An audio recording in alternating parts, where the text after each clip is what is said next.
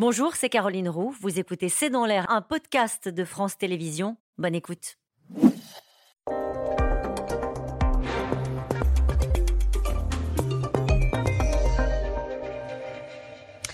Bonsoir à toutes et à tous, bienvenue dans C'est dans l'air. Mon invité ce soir est Benjamin Haddad. Bonsoir. Bonsoir. Merci d'avoir accepté cette invitation. Vous êtes chercheur en relations internationales de formation, mais aujourd'hui vous êtes député Renaissance, porte-parole du groupe à l'Assemblée nationale. Vous êtes membre de la Commission des affaires étrangères et européennes. Je voudrais vous interroger aujourd'hui sur euh, ce qui se passe en, ce moment en Arménie avec des files de réfugiés qui sont envoyés sur les routes après une offensive menée euh, par euh, l'Azerbaïdjan dans le Haut-Karabakh. Ces images, les voici. lorsque certains parlent d'épuration ethnique, est-ce que c'est ce qui est vraiment en train de se passer en ce moment dans cette région? Oui, c'est un nettoyage ethnique. C'est le départ contraint et forcé de plus de 50 000 réfugiés aujourd'hui arméniens du Haut-Karabakh, c'est les conséquences d'une agression euh, injustifiée, illégale, de l'Azerbaïdjan euh, contre cette enclave euh, arménienne, en violation totale du cessez-le-feu, qui est visé suite à 2020, en violation des négociations qui ont eu lieu avec l'Arménie, sous l'égide aussi des diplomaties européennes, américaines, en violation de la parole du président d'Azerbaïdjan, M. Aliyev. Le Premier ministre euh, arménien, on le sait, qui est un réformateur, qui a lutté contre la corruption, qui est un démocrate, Pachignan, avait essayé de s'engager avec euh, bonne volonté, voulait des protections des droits culturels, euh, de la sécurité évidemment des populations arméniennes. Rien ne justifiait l'agression qu'on a vue ces dernières semaines. On peut juste faire un peu d'histoire grâce à vous et rappeler que les Arméniens étaient sur ce territoire depuis 3000 ans et effectivement que cette guerre a commencé après la dislocation du, du bloc soviétique. Oui, ça fait partie en fait de ce qu'on appelle, j'aime pas trop le terme des conflits gelés, moi, je pense souvent que c'est des conflits qu'on avait oubliés, des territoires qui ont été en fait manipulés pendant longtemps d'abord par l'Union soviétique, puis par la Russie, pour diviser les uns les autres comme un instrument de contrôle, de pouvoir euh, dans euh, la région. C'est une région arménienne qui avait été donnée par Staline en 1921 euh, à l'Azerbaïdjan, et puis après qui a été utilisée par la Russie dès les années 90.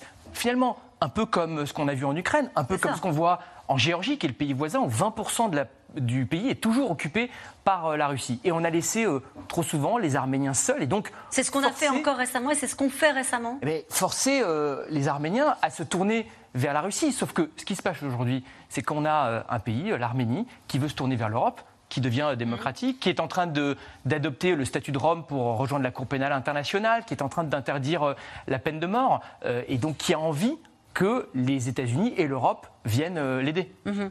Euh, la question c'est est-ce qu'on le fait? On va en parler dans un instant. Je voudrais que vous écoutiez ce coup de colère. C'est celui de Bruno Retailleau. Il est sénateur Les Républicains et il en veut à la France et à l'Europe, justement. Écoutez-le. L'Europe qui s'est déshonorée. L'Europe qui achète euh, le gaz de l'Azerbaïdjan, ce gaz qui vient d'ailleurs de la Russie. Donc l'Europe, et je l'accuse, est en train de détourner les sanctions qu'elle a elle-même décidées. Pourquoi est-ce qu'on laisse seul Sonia Mabrouk? Pourquoi est-ce que on laisse seul dans son malheur l'Arménie? Parce qu'ils sont trop chrétiens? Parce qu'on a peur de M. Erdogan, le nouveau sultan, qui cherche à réunifier dans un empire néo-ottoman euh, l'Azerbaïdjan et puis la Turquie? Tout ça est lamentable. Il pose des vraies questions. Pourquoi on les laisse seuls? Il pose des vraies questions. C'est un échec pour l'Europe. C'est un échec pour la diplomatie européenne. On nous parle d'Europe géopolitique, d'Europe qui va s'impliquer pour euh, empêcher les conflits euh, dans son voisinage, avec les conséquences qu'on connaît, avec la guerre en Ukraine aujourd'hui sur notre continent. On a d'un côté, Mme van der Leyen, qui vient l'an dernier négocier un accord sur le gaz avec l'Azerbaïdjan, dont on pense aujourd'hui effectivement qu'il est utilisé par la Russie pour contourner les sanctions, puisque l'Azerbaïdjan nous livre plus qu'elle n'est capable de produire elle-même. Et de l'autre côté, le président du Conseil européen, M. Euh, Charles Michel, qui vient faire de euh, la diplomatie. On laisse euh, les Arméniens, une fois de plus, seuls face à l'agression. Alors, 12 milliards, on a un chiffre, 12 hein. milliards de mètres cubes de gaz ont été livrés à l'Union européenne par Bakou. Donc ça veut dire que les sanctions européennes contre la Russie sont contournées par ce biais-là. Oui, absolument. Alors, aujourd'hui, la France a porté en premier et, malheureusement souvent seule la voix de l'Arménie dans le concert des Nations. Toutes les réunions du Conseil de sécurité des Nations Unies l'ont été, euh, sur le sujet ont été à l'égide de la France. On a augmenté l'aide humanitaire, on a fait passer de 5 millions à 12 millions dans euh, les derniers jours. Et là, aujourd'hui. Euh, Benjamin Dan, on ne fait pas grand-chose. Emmanuel Macron dit la France est aujourd'hui très vigilante à l'intégrité territoriale de l'Arménie. Oui. Enfin, là, pour le coup, euh, on, les laisse se débrouiller seuls. On est en train de faire bouger nos partenaires. Moi, quand je vois, par exemple, la ministre des Affaires étrangères allemande qui a eu un discours très ferme au Conseil de sécurité, c'est aussi parce que la France est en train de faire euh, bouger l'Europe. Mais, qu'est-ce qu'on pourrait faire pour être bien sûr de comprendre Après les images que l'on vient de voir, vous parlez quand même, ce n'est pas rien, ça rappelle des souvenirs à tout le monde. Euh, vous parlez d'épuration ethnique quand on parle des Arméniens. Quand on dit la France est interpellée, la France doit agir, l'Europe doit agir pour faire quoi? Pour accueillir des réfugiés, pour aider l'Arménie à se défendre, pour faire quoi c'est la France aussi qui a poussé l'Europe à avoir une mission d'observation sur place. Mais il faut aller euh, plus loin. Vous savez, il y a deux, il y a deux sujets aujourd'hui. Il y a la dimension humanitaire, c'est-à-dire le sort de ces réfugiés. Les, Arméniens demandent notamment euh, une mission euh, d'observation internationale. Donc il y aura des discussions dans les prochains jours au Conseil de sécurité. Il faut évidemment. Leurs vies sont menacées, eux bah, leurs vies sont menacées, bien sûr, c'est pour ça qu'ils partent. C'est pour ça que vous avez des gens qui ont 90 ans aujourd'hui qui sont en train de, quitter contraints et forcés. Et d'ailleurs, on est dans un blackout d'informations, on ne sait pas trop ce qui se passe, il y a peu de communication, il n'y a pas d'Internet. Et après, vous avez la question de l'intégrité territoriale de l'Arménie en tant que telle puisqu'on sait, et il suffit d'écouter, vous savez, souvent c'est des guerres prévisibles, hein. il faut écouter, c'est comme ce qui s'est passé en Ukraine, il faut écouter ce que disent les dirigeants. Quand vous écoutez M. Erdogan ou euh, M. Aliyev, ils vous parlent aujourd'hui de continuité territoriale entre l'Azerbaïdjan et la Turquie. Ça veut dire que le but des deux, c'est de l'Azerbaïdjan et de la Turquie, c'est l'anéantissement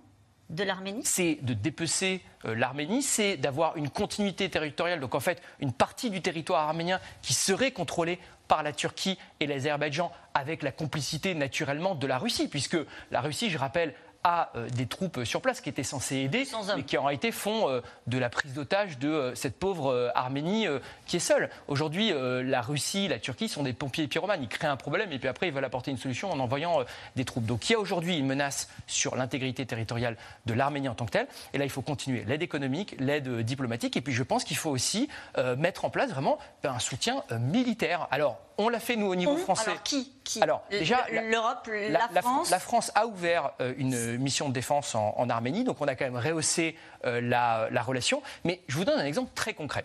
Il y a un mécanisme au niveau européen qui s'appelle la Facilité européenne de paix. C'est ce qu'on utilise pour livrer des armes à l'Ukraine. C'est-à-dire quand euh, la Pologne livre des armes à l'Ukraine, elle se refinance avec la Facilité européenne de paix. C'est assez agile, on a été créatif, on a su faire de la géopolitique avec le conflit ukrainien. Eh bien, euh, M. Borrell a refusé qu'on utilise la Facilité européenne de paix pour euh, soutenir euh, l'Arménie. Eh bien, poussons à ce qu'on puisse. Et pourquoi elle refuse? Pourquoi il y a cette division en Europe? Est-ce que c'est encore une fois le rapport à la Russie qui est compliqué? Pourquoi la Oui, vous, avez, vous avez raison. Bah, il y a euh, des intérêts économiques de certains avec l'Azerbaïdjan. Ce n'est pas notre cas. Mais en particulier, depuis qu'on a coupé les relations énergétiques avec la Russie, bah, vous avez des pays comme l'Italie, l'Autriche, la Hongrie, d'autres qui achètent du gaz à, à l'Azerbaïdjan. C'est 5% pour l'ensemble de l'Union européenne. Donc, c'est pas majeur, mais ça compte plus pour, pour certains pays. Vous avez parfois certains de nos partenaires qui continuent à voir peut-être l'Arménie comme euh, ce qu'elle était autrefois, c'est-à-dire un pays qui était plus aligné sur la Russie. Aujourd'hui, ce n'est pas ce que veut le Premier ministre. Le Premier ministre dit qu'il a Mais est-ce que c'est encore ce que veut la Russie C'est la question. Est-ce que euh, la Russie a abandonné l'Arménie Mais c'est pire que ça. Elle a trahi. Elle a trahi l'Arménie en soutenant évidemment ce que fait aujourd'hui euh, l'Azerbaïdjan. Il y a aujourd'hui des troupes russes en Arménie qui détournent le regard. Donc à nous aussi d'aider. Et c'est en cela que je pense qu'on pourrait, au niveau européen, soutenir sur le plan militaire, avec la facilité européenne de paix par exemple, euh, l'Arménie sur le long terme pour euh, défendre son territoire. Et on entendait aussi ce que disait Bruno Retailleau. il disait est-ce qu'ils sont trop chrétiens? Est-ce que c'est pour ne pas déplaire à Recep Tayyip Erdogan, le président turc? Qui en Europe va décider de fâcher le président turc? Mais vous savez, le président de la République, quand il s'agit de euh, dénoncer les agissements de la Turquie, que ce soit dans le nord-est syrien ou que ce soit en Méditerranée orientale face à la Grèce, je rappelle qu'il a été le premier, Emmanuel Macron. On a envoyé un navire il y a trois ans en Méditerranée orientale pour défendre la souveraineté maritime de la Grèce et de Chypre face à la Turquie. Donc nous, on n'a pas de pudeur par rapport à ça. Et je voudrais rappeler d'ailleurs, si vous me le permettez, que c'est un combat majeur de notre groupe Renaissance aussi à l'Assemblée nationale. On a Anne-Laurence Pétel, euh, qui est une députée, qui est la présidente du groupe d'amitié avec l'Arménie, qui fait un travail formidable à l'Assemblée, qui a introduit une résolution qui a été votée d'ailleurs par euh, l'immense majorité des groupes de soutien à l'Arménie. On a Nathalie Loiseau au Parlement européen qui. Ça vous met en colère, Benjamin Haddad? Ça vous met en colère qu'on parle si peu, peut-être, euh, que ce soit dans les médias ou ailleurs, ou qu'il n'y ait pas d'indignation de la part des Français sur ce qui se passe en Arménie ah, Je pense que les Français sont solidaires des Arméniens. Je pense qu'on a des liens culturels, historiques très forts avec euh, l'Arménie. Donc, et on a évidemment beaucoup de, franco-arméniens, y compris des, artistes, des gens qui ont été. Donc ce qui vous met en colère, quoi C'est l'espèce d'apathie européenne C'est la naïveté de l'Europe, en fait. C'est la naïveté de l'Europe. Mais oui, encore. Mais oui, encore. Et pourtant, je veux dire, c'est encore une fois, ce sont des guerres qui sont prévisibles. On le sait, depuis le 24 février 2022, les choses sont, sont plus pareilles. Euh, on a les Balkans euh, occidentaux. Vous savez qu'en ce moment, il y a des tensions entre le Kosovo et la Serbie. Qui en parle? Euh, On pourrait demain avoir un conflit. On sait C'est une forme d'extension du conflit de ce qui se passe en Ukraine? Naturellement, pour deux raisons. Premièrement, parce que le focus qu'on a sur l'Ukraine fait que vous avez toutes les rapacités du monde à côté de gens qui disent bah, finalement les Européens et les Américains regardent ailleurs.